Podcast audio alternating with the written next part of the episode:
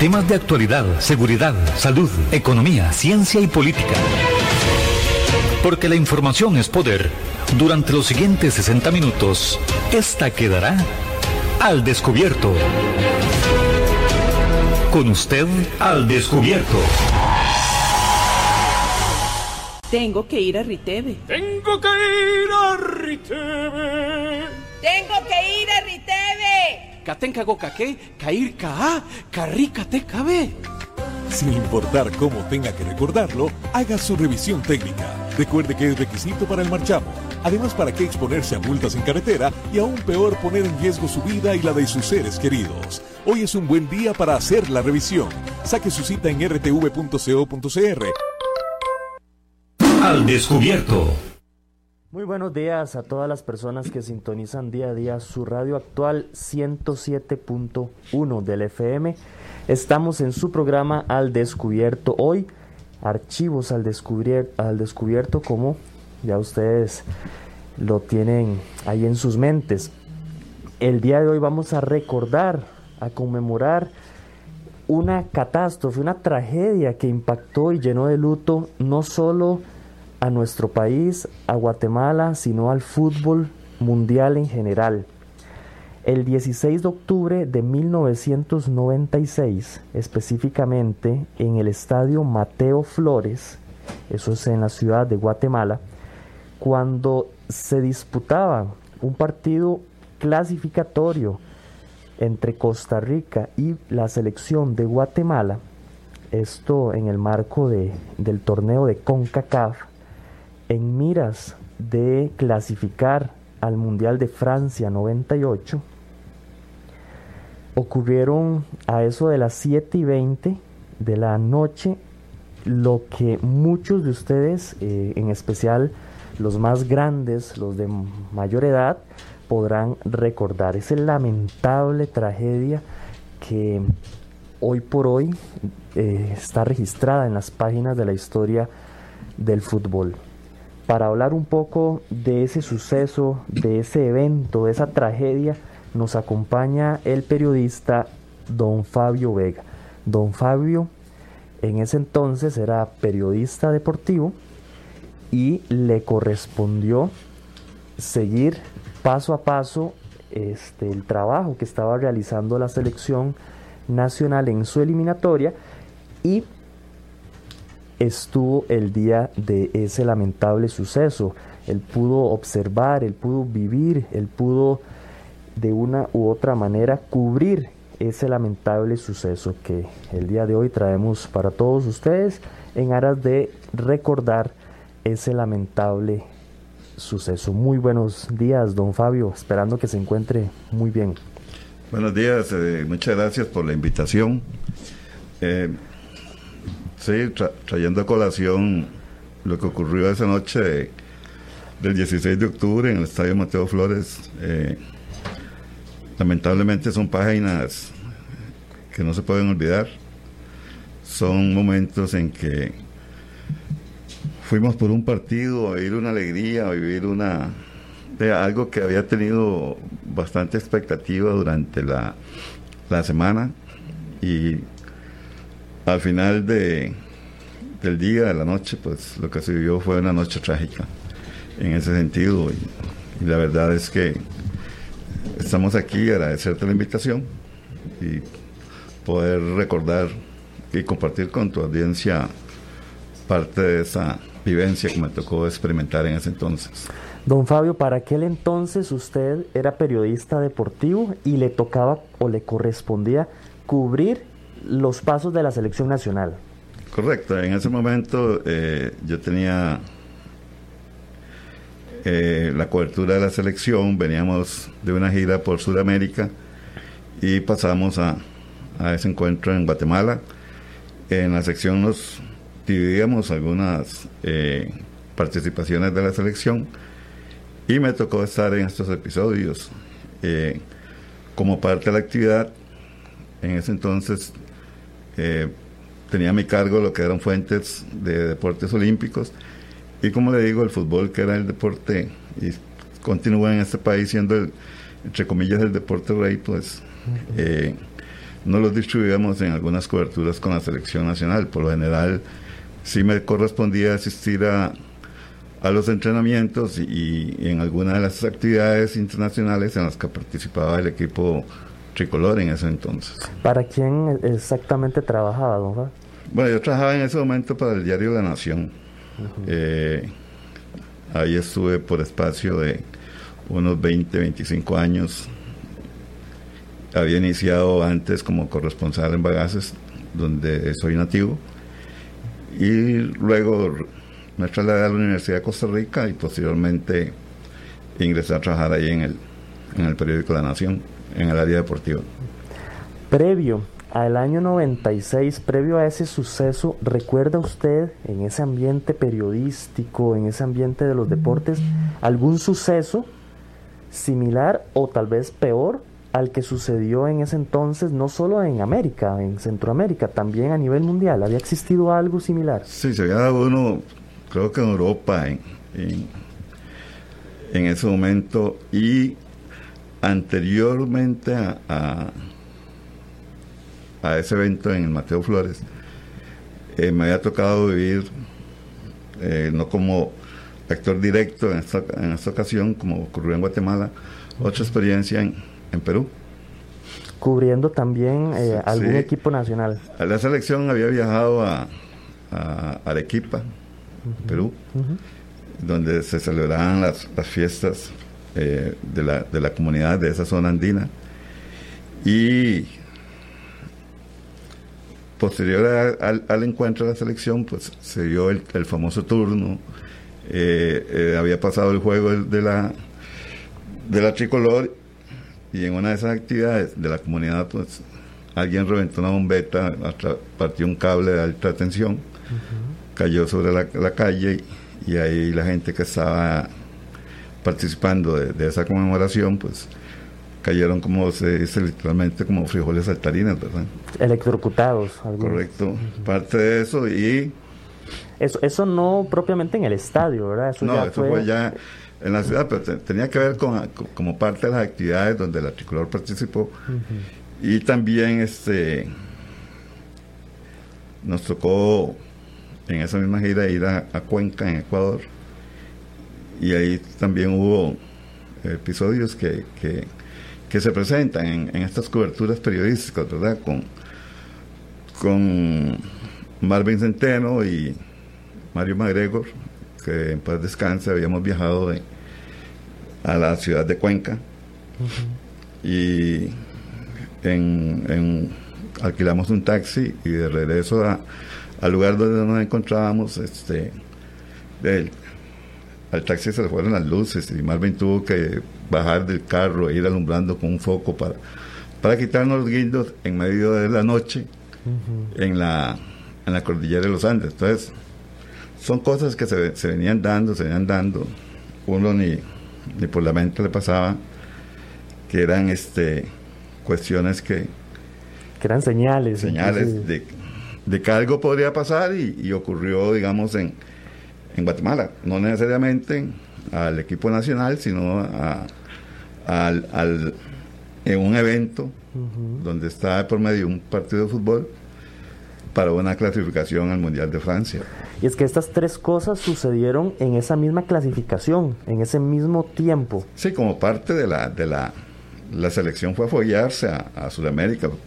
Recuerdo que se jugó en Perú, se jugó en Cuenca, eh, Cuenca, Ecuador, y, después de ahí se regresó acá y se partió a Guatemala ya al partido clasificatorio. Esa selección era dirigida por, por Baú. En ese entonces, y, y se había pasado una semana muy, muy, muy entretenida, muy de, muy educativa para el equipo nacional, pues Badu con su filosofía. Muy bueno, Badu. Tenía una manera muy diferente de, preparar al jugador de cara a un, a un partido eliminatorio donde prácticamente las últimas horas son horas de tensión, el equipo tiene que relajarse. Entonces, ¿qué, qué hacía Badu? Eh, fuimos a, a la ciudad de Antigua, ahí estuvimos varios días antes del juego, en la capital, en la ciudad de Guatemala, Y ahí también se, correspondió ver cosas muy interesantes como de cómo Badú eh, psicológicamente o cómo Badú socializaba en la preparación del equipo. Recuerdo que, que en esas clásicas caminatas por la ciudad de Antigua en las tardes, eh, Badú se iba con el grupo, un momento otro paraba y le decía a algún jugador, bueno, explíqueme el desarrollo de esta rama o de este árbol. o sea, cosas así interesantes donde al jugador lo sacaba completamente de, esa de lo que era el juego. Y como le digo, fueron hay cosas eh, eh, positivas, algunas negativas, pero sí es parte de lo que ahí se vive en, la cobertura de un, de un equipo nacional y, también con, con acontecimientos que el periodista en, el ejercicio de su labor eh, le corresponde vivir. Yo he estado en varios, en varios eventos, me tocó el terremoto de Limón, darle cobertura al terremoto de Limón, estuve en el huracán Juana en, en el sur. O sea, aparte, a pesar de que nosotros éramos del área deportiva, la nación tenía todo un proceso, todo un protocolo de emergencia. En caso de una emergencia En caso de emergencia nacional. Y ya nosotros sabíamos con quién teníamos que, ir, a quién buscar, cuál era el fotógrafo que nos acompañaba. Había todo un programa de protocolo muy interesante. Y a los, a los deportivos, a los que estábamos en el área deportiva, pues nos tocaba reforzar. A mí, antes de entrar al, tema de fondo, ¿verdad? A mí me enviaron, por ejemplo, para lo del terremoto de Limón, que se venían dando muchos temblores y se decía que había sido en Puriscal. a, mí, me enviaron a cubrir cuántos nacimientos se habían dado ese día del temblor en, el Hospital México. Entonces, en ese trayecto de, de Llorente al Hospital México, la información que se recopila es que el, temblor fue, o sea, el epicentro fue en Limón. Entonces, llegando ya al, hospital, nos dicen quién está más cerca de, Santa María. Ah, yo, bueno, yo estoy cerca de Santa María, estoy, estoy en el Hospital México. Bueno, una avioneta lo está esperando en el, en Juan Santa María y y otro equipo se encuentra con usted allá y la cosa fue que nos montamos hacia, hacia Limón, íbamos con Alvin Obando, eh, Juan Aguilar, que en paz descanse, y, José Rivera, que actualmente es fotógrafo. E igual, tomamos una, una, una avioneta y de un momento a otro se fueron las luces, o sea, se le fue el sistema el sistema de luces en la cabina y Juan tuvo que coger un foquito para alumbrarle los tableros al piloto e inclusive se, se, recibe una llamada porque te hablo que iban a ser ya a las 4 o 5 de la tarde. Ya está oscureciendo. Se recibe una llamada del ministro Fishman en ese momento diciendo, bueno, este, devuélvanse. Y nos toca a nosotros tomar la decisión, bueno, nos devolvemos o vamos. Por el apasionamiento en ese momento y todo, y por la, la responsabilidad le, dijimos al piloto, no, usted siga. Que la pista no sabemos cómo está, digo, no, usted, usted sigue. Ahí vemos qué hacemos. Y mientras tanto, el, el, Don Luis Fishman, eh, lo que nos decía el piloto, comunicándose que nos regresáramos. Al final de cuentas fue que bajamos, llegamos ya eh, a oscuras a Limón y bajamos porque recuerdo que uno o dos camiones se pusieron al final de la pista para aterrizar y ahí nos fuimos. Para avisarles que... Hasta de, bajamos, eh, gracias a Dios, bien. Y ya después nos encontramos con todas las cosas que ocurrieron, donde prácticamente lo grave había estado fuera de la ciudad de Limón.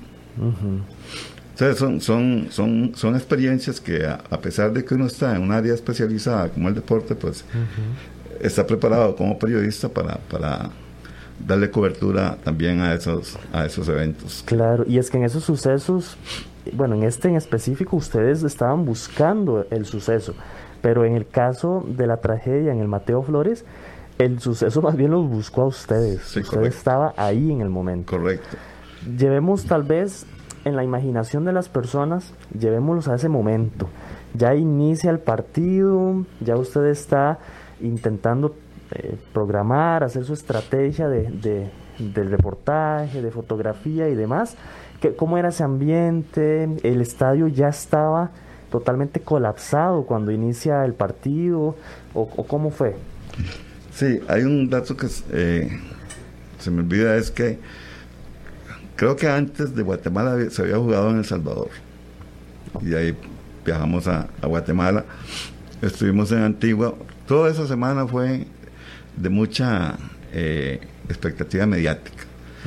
Que la rivalidad entre Guatemala y Costa Rica. eh, Estaba empezando la eliminatoria. No era que ese partido era decisivo tampoco. No, no, era parte de- del- del- de la- del calendario eliminatorio. Eh, se había creado, como le digo, mucha, mu- mucha expectativa, la gente en la ciudad sobre el partido hablaba y igual uno mandaba información para acá, entonces había un cruce de información en ese momento con los medios que existían, no como está ahora, tan en boga como está ahora, sino que eh, la gente la, en, en Guatemala, todo el mundo tenía que ver con el partido. Recuerdo que nosotros llegamos, el partido era a las 8, nosotros llegamos cerca de las 4 de la tarde para ver un poco el ambiente, ver cómo se iban llenando las heladerías, qué pasaba en las afueras del, del- estadio. Y desde el mediodía, desde el, día antes, la gente ya se, ya se había acercado al, al Mateo Flores, inclusive las entradas se agotaron días antes y, y solamente se esperaba la hora del juego. Eh, recuerdo que habíamos otros periodistas de acá de, de Costa Rica dándole cobertura. Bueno, en mi caso, yo salí tipo a las seis, cinco y media, seis de la tarde a, a mirar un- la cancha, ver cómo iba, se, se iba llenando Mateo Flores, había toda una, la gente vestía de azul. Había ido una gran parte de, de la visión costarricense también, ubicada en, un- en un, en un extremo de, de- distanciado donde fue el hecho. Y la, la hora del juego, eh, bueno, conforme se acercaba iba creciendo más la, la, la emoción que se vivía en ese momento. Yo salgo tipo seis y media, siete de la noche, ya la- me paro sobre el, sobre el terreno a conversar con el comisionado que había enviado la CONCACAF. Recuerdo que era un mexicano, no traigo a colación el, el- el apellido, pero sí recuerdo que era un mexicano. Y de un momento a otro estamos hablando en la cancha sobre, sobre el, el- el rendimiento que había tenido Costa Rica, venía, venía, veníamos ahí forceándola. Cuando de un momento a otro, así, porque la, el Mateo Flores, eh, con su pista atlética, pues había muchos actos previos al, al juego. Estamos conversando cuando de un momento a otro yo veo correr una persona sobre las cabezas de, los, de la afición, pero como, como volando, ¿eh? sí, sí, corrió. Ajá. Pero fue un momento a otro y, y vuelvo a ver y, y bueno, será mi imaginación.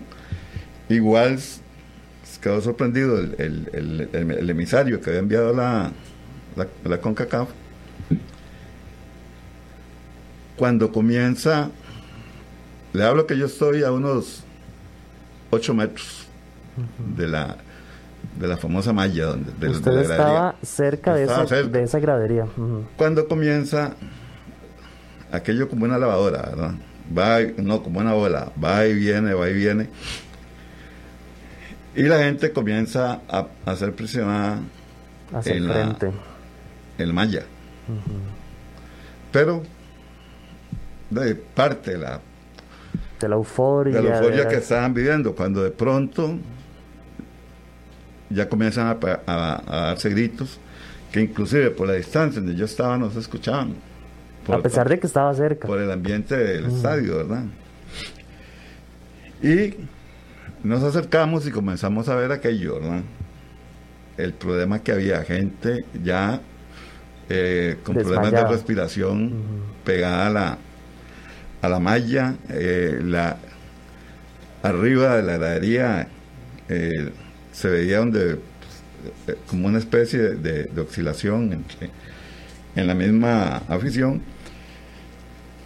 Y en la puerta de, acceso a esa, a pues también había gente haciendo fila para tratando de entrar a la fuerza.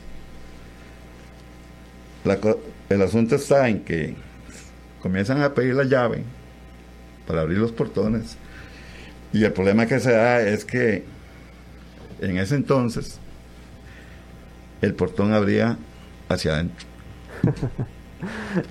Me recuerda a una situación que hubo particular en Francia, en una discoteca también, que eh, se incendió o incendiaron la discoteca o había un terrorista adentro y de tanta gente que presionó no pudieron salir porque habría igualmente hacia adentro, parte de, de- de los fallos o de los errores que se cometieron a la hora de, de realizar la estructura. Sí, correcto. Entonces no, no habría hacia, hacia la cancha, sino hacia adentro. Entonces eso también eh, colaboró para que ahí falleciera mucha gente. Sí, imposible, imposible abrir, ¿verdad? Le hablo que eso pudo llevarse unos de 5 a 10 minutos más o menos.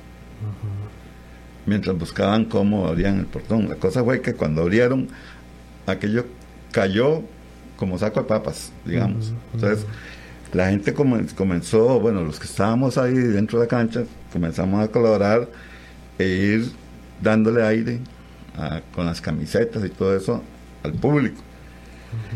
Mientras todo eso ocurría en una parte del estadio, la gente seguía en su fiesta.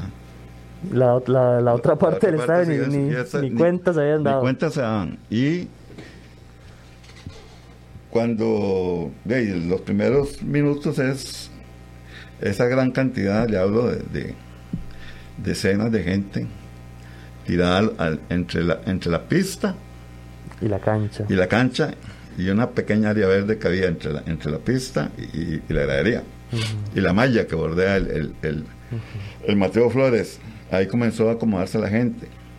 Sí, sí y- se logra abrir la- el portón. Sí, se logra abrir, pero ya bastante tarde. Y ahí es donde se comienza a tirar a la gente a, la, a los espacios verdes, a las áreas verdes.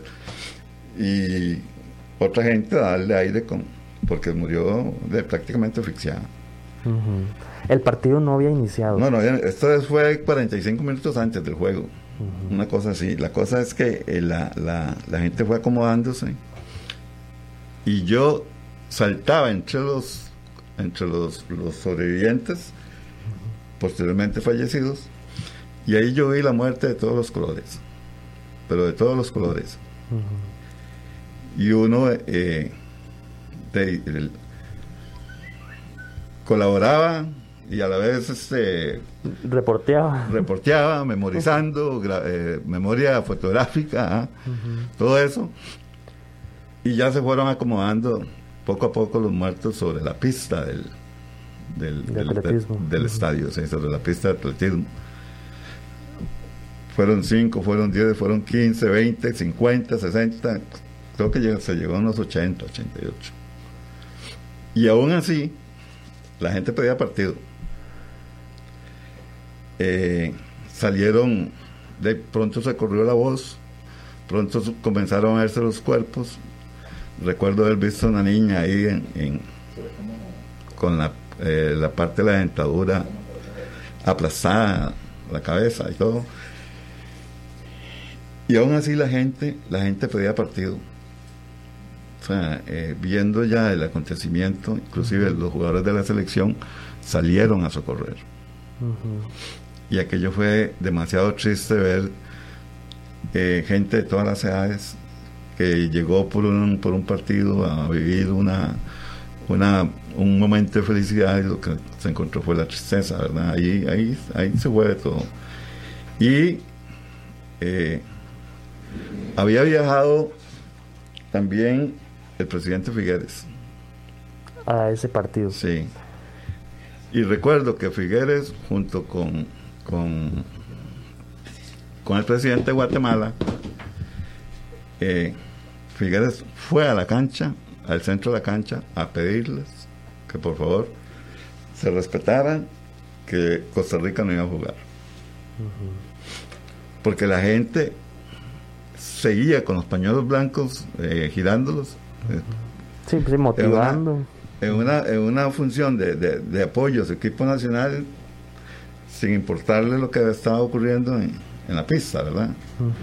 Entonces también hay que comprender que Guatemala, su historia ha sido también un poco trágica en cuanto a los eventos políticos que ahí se han dado y, quizás para ellos la muerte es algo más, más normal. Más normal que para los chicos en ese momento de ver gente en la pista y, y, realmente nosotros estábamos de, como seres humanos también conmovidos y, y, como le digo, ejerciendo nuestra, nuestra función de periodista.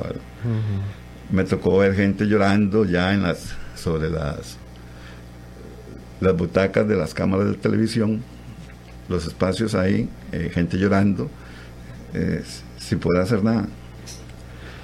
¿Se, supo, don Fabio, cuántas personas costarricenses fallecieron en esa ocasión y cuántas personas... No, de ticos no recuerdo. Ticos Creo que ninguno. Esa era una gradería específicamente, digamos, para la barra principal. Sí, afición guatemalteca. Que apoyaba a Guatemala. Muchos chicos fueron, pero no, los, los chicos estaban en, otro, en otro sector. Pero sí, este, eh, fue trágico, por ejemplo, ahí hubo demasiadas fallas. Recuerdo que días posteriores a, al suceso este, comenzamos a investigar y, y fue difícil eh, eh, sacar información porque tenía que haber algún responsable en ese, en ese momento, ¿verdad? Pero a final de cuentas se debió a un sobre... Sobreventa. Una sobreventa. Y el aforo se sobrepasó y tampoco habían áreas destinadas a, para esos momentos de emergencia. Entonces, ese, ese evento de, Guatemala, por la cercanía nuestra, porque ya en Europa se habían dado varios, varios hechos, por nuestra cercanía comenzaron a cambiarse los protocolos de seguridad en los, en los escenarios deportivos a raíz de, a raíz de ese evento. De ese evento. El día de hoy estamos hablando, compartiendo con don Fabio Vega, él es periodista y él estuvo en el momento de ese suceso que recordamos con mucho pesar, en el año 96 en el estadio Mateo Flores, esa tragedia que enlutó don Fabio a 88 personas. 88 personas fallecen previo a un partido entre la selección de Costa Rica y Guatemala en el estadio Mateo Flores. Don Fabio fue parte de esa situación, él estuvo ahí cubriendo a la selección nacional en su partido, previo a que se diera este encuentro futbolístico que era parte de las eliminatorias para, para poder asegurarse un campo en Francia 98, sucede este lamentable hecho. Vamos a ir rápidamente a la pausa y al regresar continuamos hablando con Do Fabio acerca de esta situación, el análisis y el cambio de protocolos que se dieron posteriormente a este evento a lo largo de Centroamérica, la CONCACAF y en otros lugares. Vamos a la pausa y ya casi continuamos. Así es la verdad y así es la información. Y aquí queda el descubierto. Al descubierto. En breve estamos de vuelta. Estos son nuestros convenios comerciales.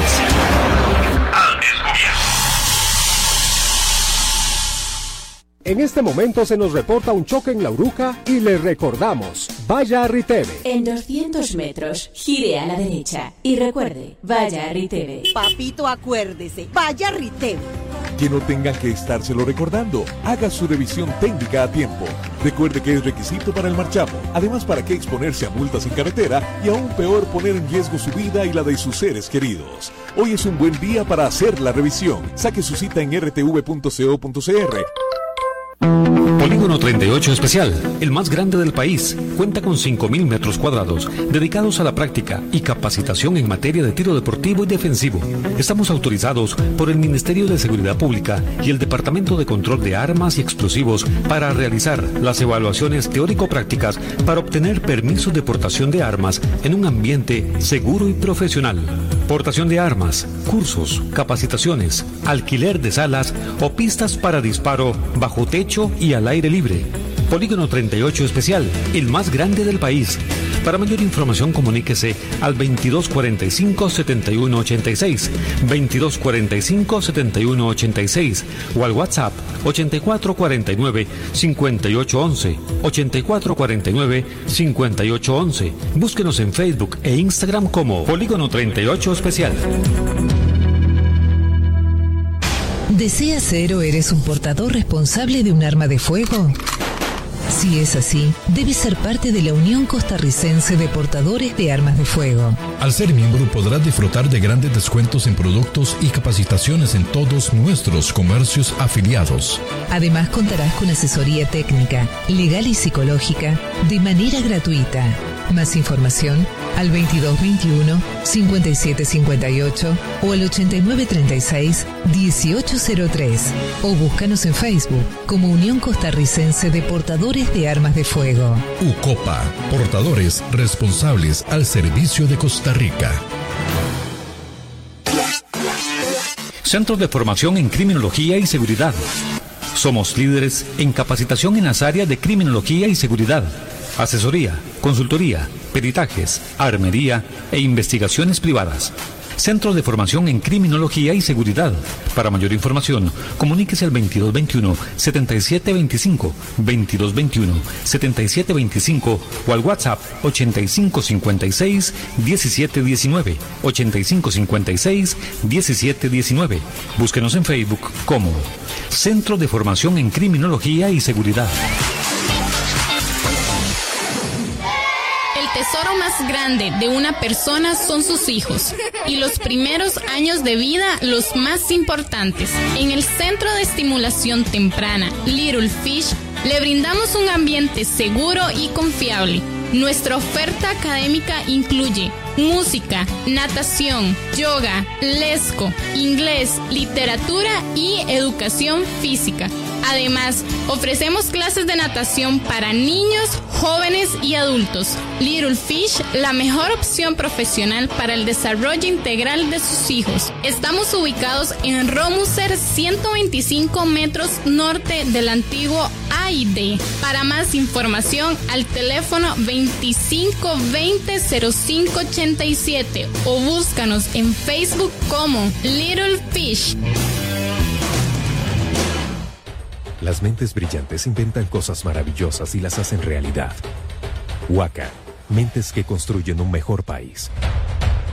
Que si una mente brillante se hace o nace, no importa cuando tenés una educación real. Huaca, mentes que construyen un mejor país. Entrena tu mente hoy. Consulta nuestras ofertas en huacadigital.com. Huaca, mentes que construyen un mejor país.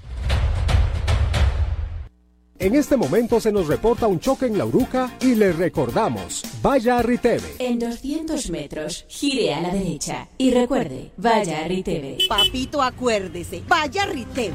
Que no tengan que estárselo recordando, haga su revisión técnica a tiempo.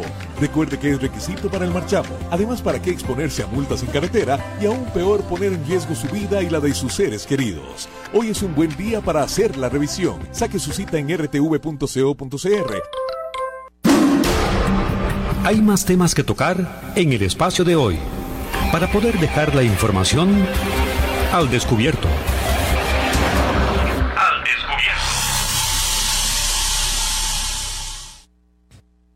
Vamos, continuamos en su programa Al Descubierto. Hoy nos acompaña el periodista Fabio Vega y estamos recordando un poco ese suceso lamentable que ocurrió en el año 96, específicamente en el estadio Mateo Flores cuando previo a un partido entre la selección de Costa Rica y la selección de Guatemala, un partido clasificatorio o eliminatorio hacia el Mundial de Francia 98, se presenta una tragedia, un suceso lamentable que cobra la vida de 88 guatemaltecos.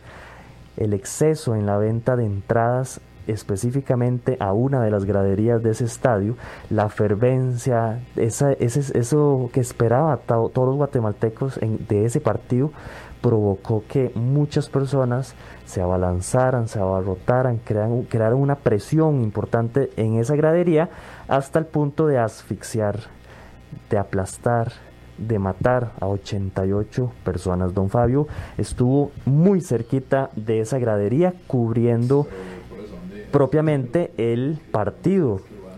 Pero, como decíamos anteriormente, en este caso, en vez de buscar el suceso, el suceso buscó a don Fabio. Y él estuvo ahí ayudando a la gente, estuvo cubriendo y colaborando con el rescate de las personas. Un gran saludo a nuestro amigo Royal Pizar, que hace su reporte de sintonía desde la ciudad de New Jersey. Él dice, excelente programa, lo recuerdo muy bien ese día, muy, muy triste situación. También un gran saludo para Gustavo Martín. Recuerdo muy bien el momento, dice don Gustavo. Un abrazo para ellos dos que siempre están ahí pegaditos. También un gran abrazo para Susana Castro, para Jafet Arden, para Giovanni Cedeño y para todas las personas que hacen su reporte de sintonía a través de las distintas redes sociales. Continuamos hablando con Do Fabio, ya él nos contó un poco acerca de la previa del momento del suceso. Ahora vamos a hacer un análisis rápido de lo que sucede posterior a ese momento en el que 88 cuerpos están tendidos en el terreno, en la pista de atletismo de El Mateo Flores. Don Fabio, ¿qué sucede posterior a esa situación? Usted nos comentaba que mucha gente en el momento seguía pidiendo que hubiera partido. Parte de eso era el desconocimiento real de lo que estaba sucediendo, pero en el momento en que todos se enteran se desaloja el estadio por completo, ¿qué es lo que pasa? ¿Qué es lo que acontece en las afueras del estadio? Bueno, eh, conforme avanzaban las horas de la noche, después del llamado que hace el presidente eh, de ese entonces, eh, José María Figueres, y ya del todo no se suspende el partido, el estadio comienza a desalojarse. Gente que estaba en otras graderías muy distantes donde ocurrió el, suceso, este, en las afueras comenzaron a enterarse. Cuando yo salgo, tipo 10 de la noche, 11 de la noche, lo que me encuentro es una estampida de gente sin, sin dirección, deambulando, mezclándose entre el tráfico de ambulancias que, que estaban, que se estaban dando. Eh, y llegó, o sea, esa, esa congestión de, vehicular y, humana. Porque la, gente, la gente creía que algo podía haberse dado en ese, en ese momento, digamos, algún atentado terrorista, cosa por el estilo, pero no fue eso, una, sobreventa de, esa parte de la gradería eh, del estadio. La cosa es, eh, el asunto está en que eh, nosotros tratamos de ver cómo salimos, porque había que reportar, enviar la información, habíamos reporteado, teníamos que mandar la información. También mucha gente llegó y, las emisoras dieron su información en vivo al momento. Yo era prensa escrita, tenía que buscar otros ángulos, tenía que buscar otra información. Y también este comenzaron a llegarme a mí de los mismos colegas de las, de las emisoras que ya habían estado en campo, de la gente preguntando por uno. Familiares, amistades, porque eh, aquí también se, dio un momento muy trágico a, al que se estaba viviendo en el Mateo Flores.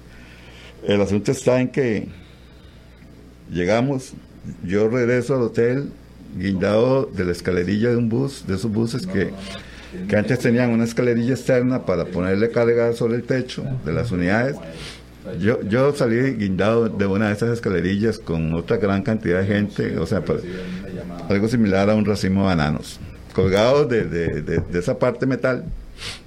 Y llegó al hotel.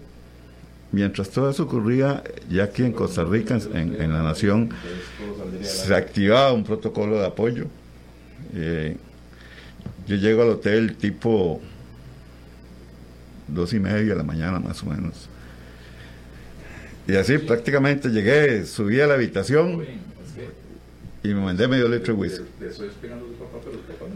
Cuando, cuando yo llego y, y yo llego al hotel, me tomo un medio litro de whisky para comenzar a, a descongestionarme lo que había pasado. Eh,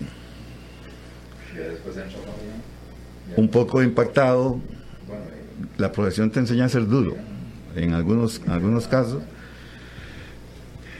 Ahí tratando de conciliar el sueño y repasando las cosas, viendo, acomodando ideas para, para, para ver cómo armamos la, la, nota para el día siguiente cuando me tocan la puerta y, era el compañero Armando eh, el compañero Armando que llegó y se presenta, ya ahí comenzamos a esas horas de la, de la mañana, las primeras horas de la mañana, a programar cómo iba a ser el, el trabajo eh, del día. Entre las, entre las acciones que a mí me corresponden es visitar los centros hospitalarios, igual para ver si, si había algún tico, ver cómo estaba el, el, el, el, estado de salud de los, de los heridos, verificar la cantidad de muertos. Y en uno de esos centros hospitalarios eh, me corresponde ingresar a una de las morgues. Y me encuentro los cuerpos que yo vi tendidos en la, en la pista. Me los encuentro en una gran sala, eh, ni siquiera acomodados Allá pelotados, uno sí, porque, porque tampoco los, los, los, centros hospitalarios estaban preparados para un evento de esos. Y bueno, ya el, el, el, siguiente día fue recopilar información, enviar, visitar centros hospitalarios, acudir a la entrega de los cuerpos, hacer eh, historias ahí conmovedoras y me correspondió ir a, una, a un pueblito de las afueras de la ciudad de Guatemala, donde asisto una vela y resulta que era eh,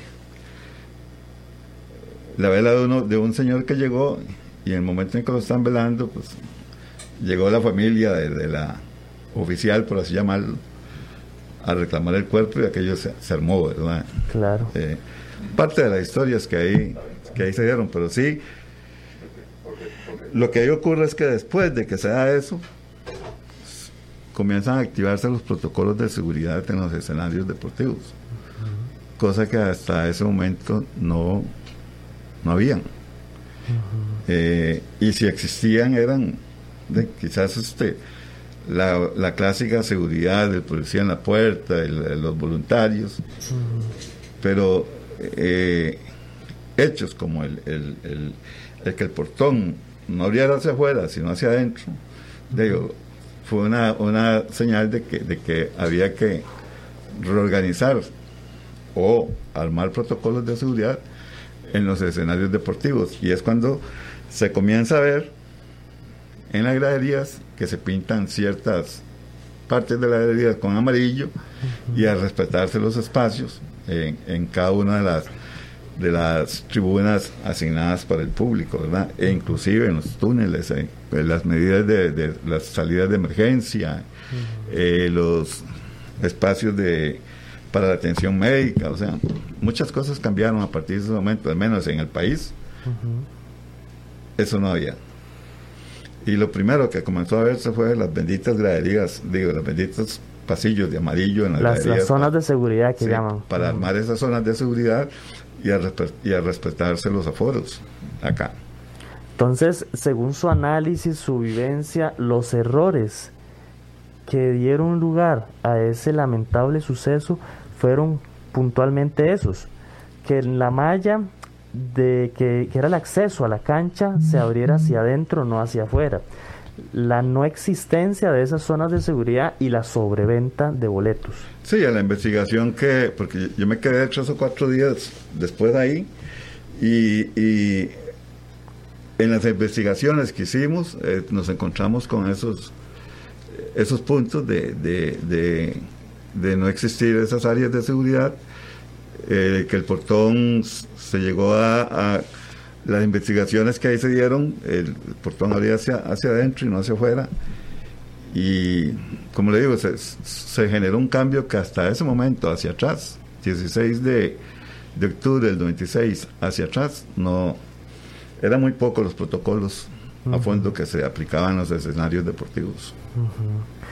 Por acá nuestro amigo Guerrero dice, yo estaba confiado viendo el encuentro y cuando observé esas pelotas de gente, luego la tragedia, se me enfrió la sangre todavía como ahora lo recuerdo, pues para gracia de Dios me dio memoria fotográfica. También dice don Julio a través del WhatsApp, recuerdo los lamentos de un padre que perdió a su niño. Su madre no quería que lo trajera y yo insistí. Ahora, ¿qué le voy a decir? Contaba desesperado el padre. Saludos, saludos a don Julio. Gracias por esos comentarios. Sí, este, como lo dijiste al, al, al inicio de, del programa,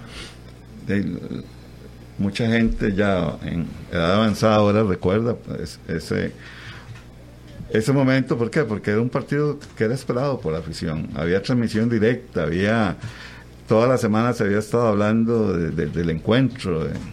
Costa Rica venía bien, eh, las, el estilo de dirigir de Badú, la selección, todo eso, o sea, se armó todo un, un, un, panorama positivo para nuestro equipo, confiados en el triunfo, pero sin embargo. Eh, llegó un, un, suceso que nos estaba invitado a, a ese juego, ¿eh? como fue la, la tragedia esta.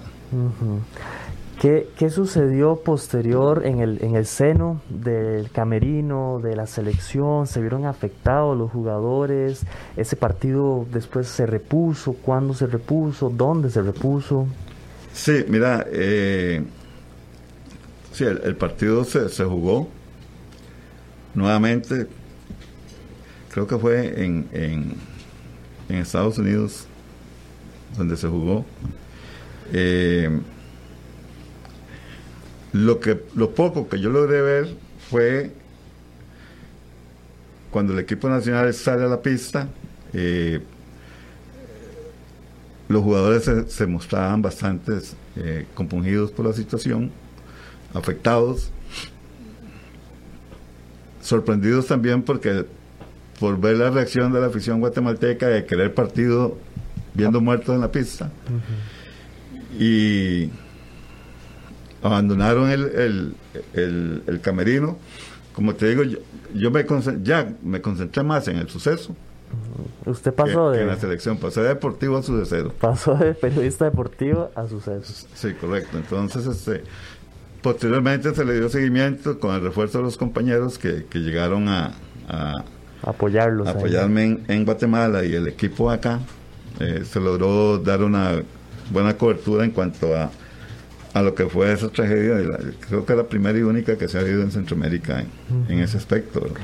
Por acá nuestro gran amigo José Martín a través del WhatsApp, como reseña, Badu indica a los seleccionados que ayuden a evacuar de las graderías hacia las pistas a las personas heridas que no podían hacer, que no podían hacerlo por sus propios medios. Dice José Martín, recuerdo muy muy bien a Jafet Soto cargar a un individuo en hombros para sacarlo. Sí, es correcto lo que expone aquí el, el, el oyente. Como dije en una parte de, esta entrevista, los jugadores salen a la pista y colaboran.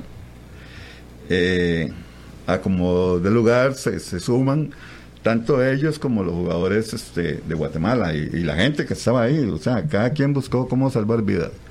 Y sí, sí es cierto, nuestros jugadores se comportaron a la altura tanto a, dando con sus camisetas aire y también eh, transportando gente a, una mejor zona de seguridad, porque como le decía, cuando ese portón se logra abrir, lo que cae la cantidad de gente desesperada tratando de salir, y también es cuando, cuando ahí los nuestros jugadores comienzan a dar ese, auxilio a los que lograban atrapar el momento en que pasaban, porque como le digo, eso era esa era una situación caótica la que ahí se estaba dando en, ese pequeño espacio del famoso portón de la muerte, eh, donde una gran cantidad, te hablo más, ahí podían haber que unas 200 personas más o menos, tratando de salir por una puerta que si acaso de ancho tenía un metro. Increíble. Sí, o sea, fue como un embudo. Pero sí, este, la, la, tanto la gente que se logró eh, rescatar en las áreas verdes, o sea, que volvieran, que no murieran asfixiadas, pues hubo, otros que no corrieron con, con la misma suerte. Correcto. El tiempo nos gana, don Fabio. Una historia lamentable, una vivencia increíble para contar. Sin lugar a dudas, el hecho de ser reportero deportivo, reportero de cualquier cosa, eh, lo obliga inevitablemente a estar frente a estas situaciones que a veces no se buscan, sino que más bien la situación los busca a ustedes como reporteros. Sin lugar a dudas, lamentable, marcó, marcó el fútbol mundial, marcó a un país, una lamentable noticia, 88 personas fallecidas, y a raíz de esto, que es la parte rescatable, se crean protocolos, se mejoran todo este tipo de medidas de seguridad y hasta el momento, si no me equivoco, no ha sucedido algo similar en, nuestros países hermanos, en Centroamérica y demás. Entonces, de, la, de las malas noticias siempre sale algo bueno, que es este, estos protocolos, este nivel de seguridad que se ofrece para los estadios. Me comentaba usted que en Costa Rica existen posibilidades tal vez de que hayan estadios que pueden mejorar todavía su seguridad. Sí, claro. A mí siempre me ha, me, ha preocupado el hecho de, de, la, de la gradería sur del Saprissa, ¿verdad? La, esa gradería que se mueve como si fuera... se mueve, yo estaba abajo. Me ha correspondido estar debajo de esa gradería con y sin gente y en partidos también eh, clasificatorios. y, y, he visto cómo oscila entre la parte de la estructura donde en la que está montada y esa gradería. Esperemos que nunca ocurra un hecho de esos, ¿verdad? Porque este esto sí sería lamentable porque es una situación que se ha venido comentando desde hace tiempos. Claro, ya existe un protocolo, ya pasó algo para que diera esas alertas y no vuelva a suceder en, otro lugar. Correcto, y en los otros estadios igual, o sea, se, como le dije, se mejoró, pero sí también recuerdo otro estadio donde las, las partes donde están ubicadas las emisoras pues eran pasillos muy pequeños. Ahí una, un temblor o una emergencia, lo que sea, pues va a costar salir un poco.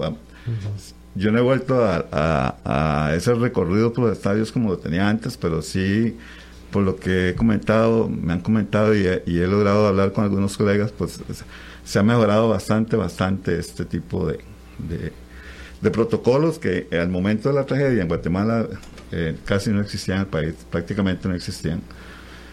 Ahora de, la, de ese tipo de seguridad, pues yo ya me encuentro en otro, hablando de seguridad, en otro tipo de seguridad como es la, la parte de la seguridad alimentaria, pero ese es otro tema.